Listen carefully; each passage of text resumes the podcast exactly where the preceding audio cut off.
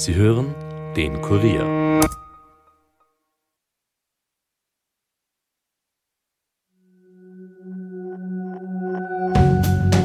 Hallo bei den Kurier Fakebusters. Mein Name ist Birgit Seiser und heute tauchen wir ein in die Welt des Geheimbundes Illuminati. Sie sollen nach wie vor die Welt aus dem Untergrund regieren. Die Illuminaten, ein mächtiger Geheimbund, der seit Jahrhunderten besteht. Kann es stimmen, dass sie die Fäden ziehen und die Weltpolitik machen? Was hat die Zahl 23, Pyramiden und das allsehende Auge mit den Illuminaten zu tun? Das alles wird uns später Historiker Klaus Oberhauser erzählen. Also, bleibt skeptisch, aber hört uns gut zu.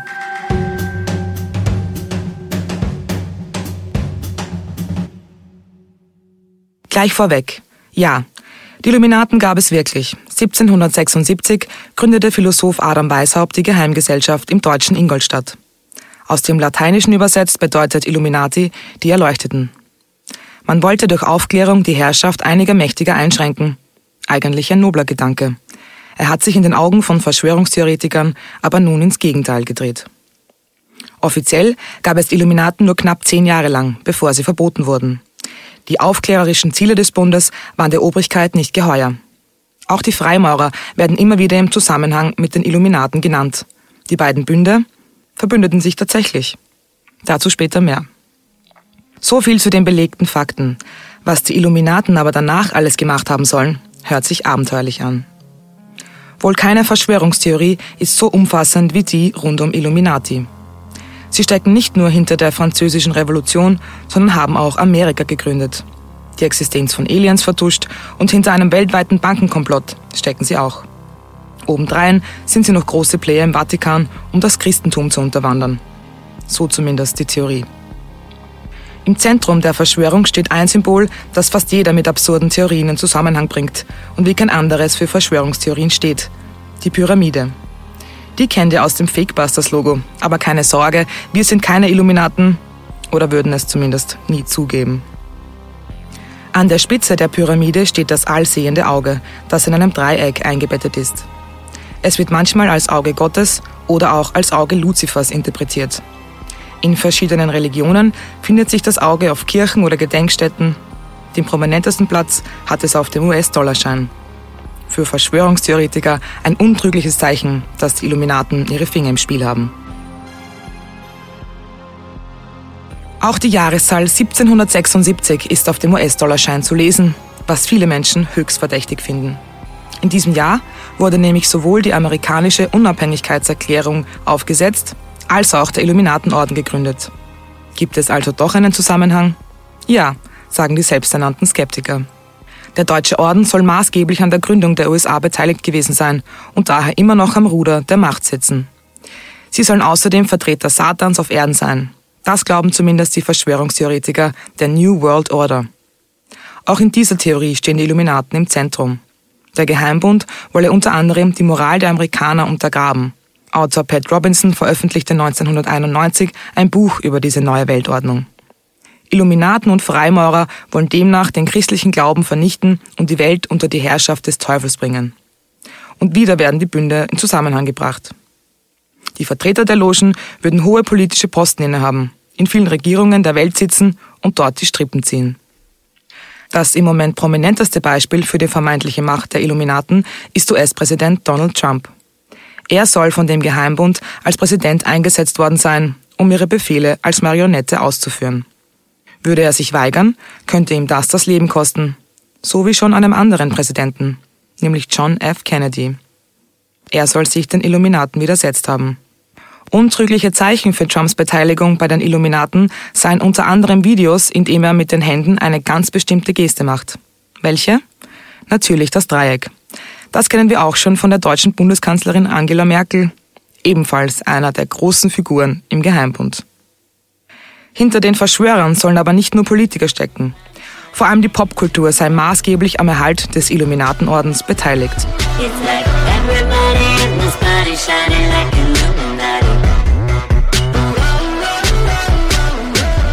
In ihrem Song Illuminati besingt Pop Queen Madonna den berühmten Geheimbund. Aber nicht nur sie soll Mitglied sein. Auch Rapper Eminem, Lady Gaga, Beyoncé und ihr Mann Jay-Z gehören neben einem Großteil der Hollywood-Prominenz zum Geheimbund. Und wieder ist es das Handzeichen des Dreiecks, das Beyoncé überführt haben soll. 2013 hielt sie es bei der Halftime-Show des Super Bowls in die Kamera. Etwa 100 Millionen Menschen verfolgten das live auf den Bildschirmen. Der Grund, warum die Stars als Vertreter der Illuminaten eingesetzt werden, ist simpel. Durch ihre Musik werden wir angeblich alle einer Gehirnwäsche unterzogen und merken es nicht einmal. Die schlimmsten davon seien Popstar Rihanna und Katy Perry. Beide würden immer wieder Symbole der Illuminaten in ihren Videos zeigen, was zum Teil auch stimmt. Katy Perry ist in ihrem Clip zum Song Dark House mit dem allsehenden Auge abgelichtet. In einem Interview sagte sie, dass sie gerne Mitglied der Illuminaten wäre. Noch offener würde Rihanna mit ihrer Mitgliedschaft im Geheimbund umgehen. Hört man ihre Songs rückwärts und verzerrt, sei laut Verschwörungstheoretikern eindeutig zu erkennen, dass sie dabei immer wieder Isle of Satan oder Devil singt.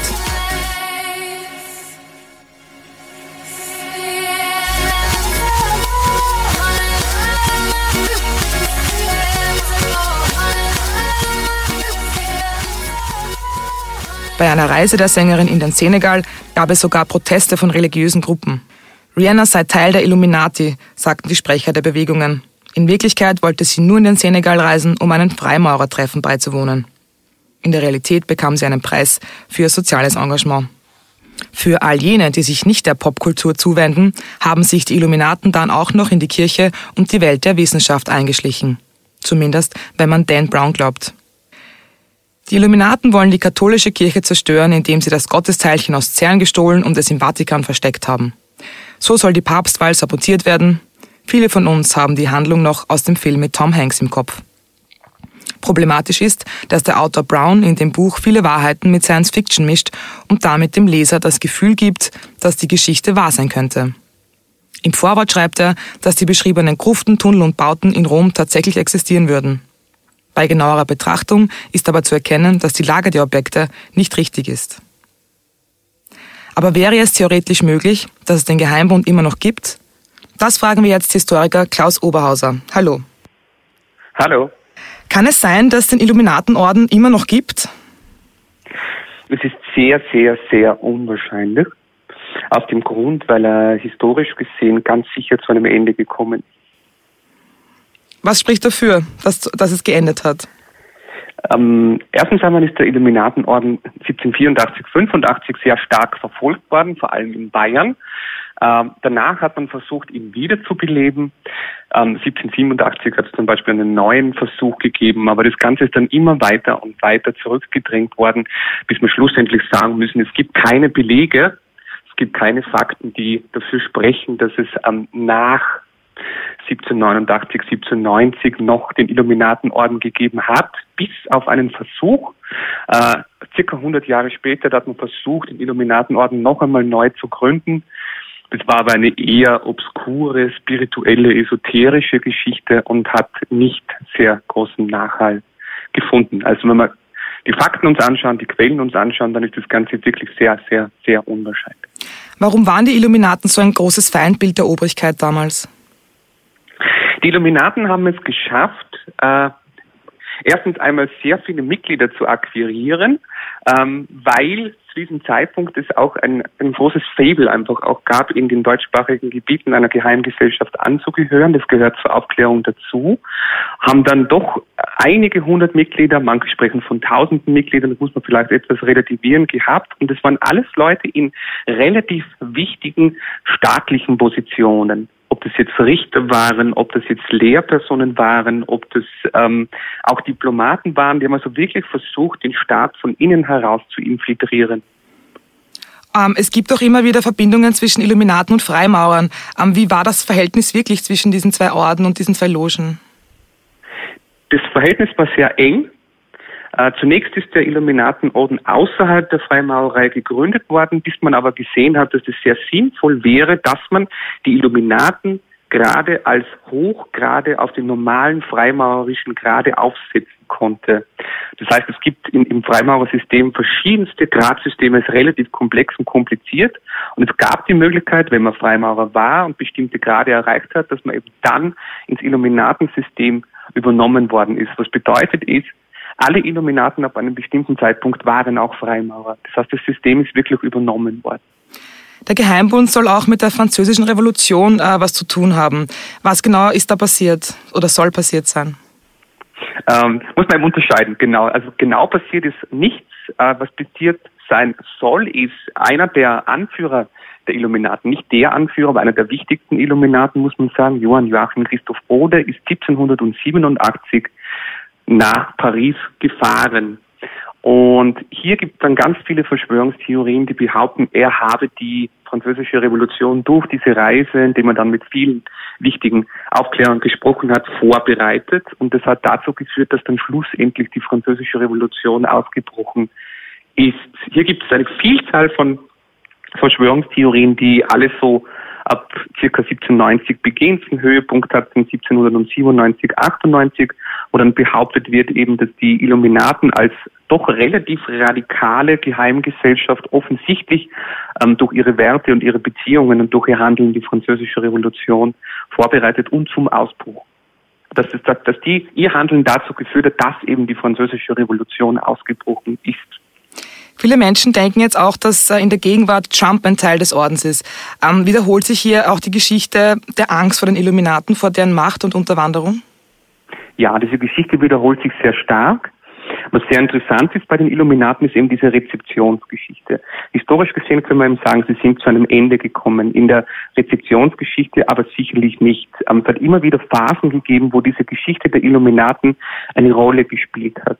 Ob das nun in einem politischen Kontext war, wie bei Nesta Webster, einer ganz bekannten verschwörungstheoretischen Autorin zu Beginn und zur Mitte im 20. Jahrhundert, oder ob das dann so popkulturelle Wendungen waren, äh, wie wir sie in Romanen finden oder wie wir sie in Videos finden und so weiter und so fort, können wir aber einfach festhalten, dieses, diese Angst vor Überwachung, diese Angst durch Infiltrierung, die man mit dem Namen Illuminat verbindet, und damit verbindet man immer etwas sehr Mächtiges, ist ein, ein Stereotyp des äh, westeuropäischen Denkens zunächst, was sie wirklich durch die ganze Kulturgeschichte seit dem 18. Jahrhundert hindurch zieht.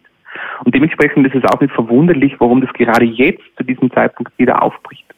Das heißt, äh, hinter dem Buch von Autor Dan Brown und anderen Büchern, die es ja über die Illuminaten gibt, steckt nicht viel Wahrheitsgehalt. Kann man das zusammenfassen so? Ah, das kann man und muss man auch so zusammenfassen. Gerade Dan Brown ähm, spielt in seinen Romanen sehr viel mit diesen Verschwörungsängsten und konstruiert immer Geschichten, wo er historische und kunsthistorische Versatzstücke nimmt, schüttelt es einmal durch und, und schreibt einen, einen spannenden Roman daraus. Der, der historische Wahrheitsgehalt tendiert gegen Null was aber an sich nichts macht, weil es ist ja ein, ein Roman und der Roman muss ja nicht historisch genau arbeiten. Aber interessanterweise führen diese Romane von Dan Brown dazu, dass sich eben viele Leute wieder mit dem Thema beschäftigen. Jetzt gibt es auch diese ganzen Symboliken, das äh, allsehende Auge, die Pyramide. Sind diese Zeichen, diese Symbole wirklich auf die Illuminaten zurückzuführen? Teilweise schon, teilweise nicht. Ähm, teilweise sind es einfach christliche Symbole wie das allsehende Auge, das wir aber auch schon zurückführen können bis nach Ägypten und so weiter und so fort. Also da verbinden sich einfach ganz viele Dinge äh, miteinander in der, in, in der symbolischen kulturgeschichtlichen Ebene. Bei den Pyramiden ist es relativ ähnlich. Ähm, das ist etwas, das ist vor allem die Pyramide auf dem Dollarschein wo man immer wieder diese große Behauptung im Raum steht, aber das ist eigentlich der Plan der Illuminaten. Und jetzt wissen wir aber aus, aus der historischen Forschung, dass die Illuminaten mit den USA nur ganz, ganz wenig zu tun gehabt haben. Es hat so ein paar Pläne gegeben, dass man auch in die USA geht und dort zu leben. Ein, zwei haben das auch probiert, sind aber dann gescheitert. Das heißt, auch hier ist der, ähm, der verschwörungstheoretische Gehalt sehr stark ausgeprägt, der historische nur in Ansätzen. Das heißt, wir brauchen keine Angst haben, wenn Donald Trump oder Angela Merkel ein Dreieck in die Kamera zeigt. Äh, nein, äh, Angst muss man keine davor haben, äh, aber dass es ein Symbol der Macht ist, äh, ist äh, auch so, klarerweise. Ähm, dass es jetzt die Illuminaten sein sollen, das ist, äh, das ist sicherlich falsch. Ähm, aber dass es, wie gesagt, ein Symbol der Macht ist und eine Geste ist, dass man ähm, etwas damit ausdrücken will, muss uns allen klar sein. Vielleicht abschließend noch einmal, wie kann man erklären, dass es die Illuminaten und die ganzen Verschwörungstheorien rundherum es bis heute geschafft haben zu überleben? Was sind da die treibenden Kräfte dahinter? Die treibenden Kräfte sind eben, wie gesagt, einmal diese verschwörungstheoretischen Schriften rund um 1797, 98. Die, äh, da hat es drei ähm, Persönlichkeiten gegeben. Der eine war ein Ex-Jesuit, ähm, Augustin Bariel, der andere war ein Professor für Naturphilosophie, heute würden wir Physik sagen, John Robinson. Und der dritte war ein äh, protestantischer Prediger, Johann August Stark, die alle zusammen fast dasselbe gesagt haben. Alle, alle die drei haben eben behauptet, dass die Illuminaten die große Triebkraft hinter der französischen Revolution waren. Diese drei Bücher und diese drei Schriften haben sich praktisch über den ganzen Globus verbreitet und sind mehrheitlich auch gelesen worden. Unfassbar viele Auflagen und so weiter und so fort. Und das ist dieser erste Moment dieser Verdichtung dieser Verschwörungstheorie. Und und das ist auch etwas, worum es ganz stark ist. Diese Theorie hat sie einfach so stark übertragen lassen auf alle anderen Revolutionen, die danach gekommen sind. Ob das jetzt dann 1848 war oder ob das dann ein, die mit der Dolchstoßlegende verbunden war dann und so weiter und so fort. Deshalb poppt es immer wieder auf. Das ist eins. Das zweite ist, ist eben diese popkulturelle Wende, die es ganz stark gegeben hat. Ähm, das war vor allem ein Roman, Illuminatus, von Robert J. und Wilson, ähm, der immer noch sehr stark gelesen wird. Da hat dann auch mehrere Filme gegeben und Adaptionen. Also das ist ganz eine große ähm, symbolische Ebene. Hier spielt auch ähm, YouTube ganz eine große Rolle, äh, wo über Webmusik und über Musiker auch ganz viel über die semiotischen Dinge, eben diese Symbole und so weiter, ganz stark einfach da ist in Bezug auf die Illuminaten. Und die, die dritte Ebene, wie gesagt, sind eben sicherlich eben auch äh, diese, diese Romane außerhalb etwas diesen Bereiches. So hat ja auch ein Umberto Eco und so weiter drüber geschrieben und hat es da hineingebracht. Äh, das sind sicherlich diese Punkte. Und, und dann muss man noch dazu sagen, Wahrscheinlich ist es auch relativ attraktiv, weil ganz viele Leute beschäftigen sich mit den Illuminaten und das Erste, was immer ist, das ist ja spannend, ähm, wie hat das funktioniert und dann kommt man sehr schnell in diese Welt hinein und, und das Problem ist, weil die Illuminaten eben offensichtlich wirklich eine Verschwörung durchgeführt haben, das war auch zum Großteil auch das Ziel, ähm, ist auch hier ein kleines Fünkchen Wahrheit einfach vorhanden. Das war jetzt ganz im Sinne der Illuminaten sehr aufklärerisch für uns, das Gespräch. Vielen Dank, Klaus Oberhaus, dass Sie sich Zeit genommen haben. Wunderbar, ich bedanke mich auch. Wir fassen noch einmal zusammen. Die Illuminaten gab es wirklich. Und ja, sie hatten verschwörerische Ziele. Für den Fortbestand des Geheimbundes gibt es aber keine Beweise. Vielmehr sind es Science-Fiction-Autoren, welche die Geschichte in die Gegenwart getragen haben. Die Theorien sind aber weiterhin populär und werden noch absurder. So sollen die Illuminaten etwa vertuschen, dass Aliens längst auf der Erde gelandet sind und auch die Finanzkrise 2008 sollen sie absichtlich verursacht haben. Wie genau der Geheimbund seine Finger dabei im Spiel hatte, klären wir nächstes Mal. Bis dahin, bleibt skeptisch, aber hört uns gut zu. Das war's für heute von den Fakebusters. Wenn ihr mehr Infos zu diesem Podcast wollt, findet ihr sie unter www.kurier.at slash fakebusters wenn euch der Podcast gefällt, abonniert uns und hinterlasst uns eine Bewertung in eurer Podcast-App. Fakebusters ist ein Podcast des Kurier. Moderation von mir, Birgit Seiser, Schnitt Dominik Kanzian, Produzent Elias Nadmesnik. Weitere Infos findet ihr auch unter www.kurier.at slash podcasts.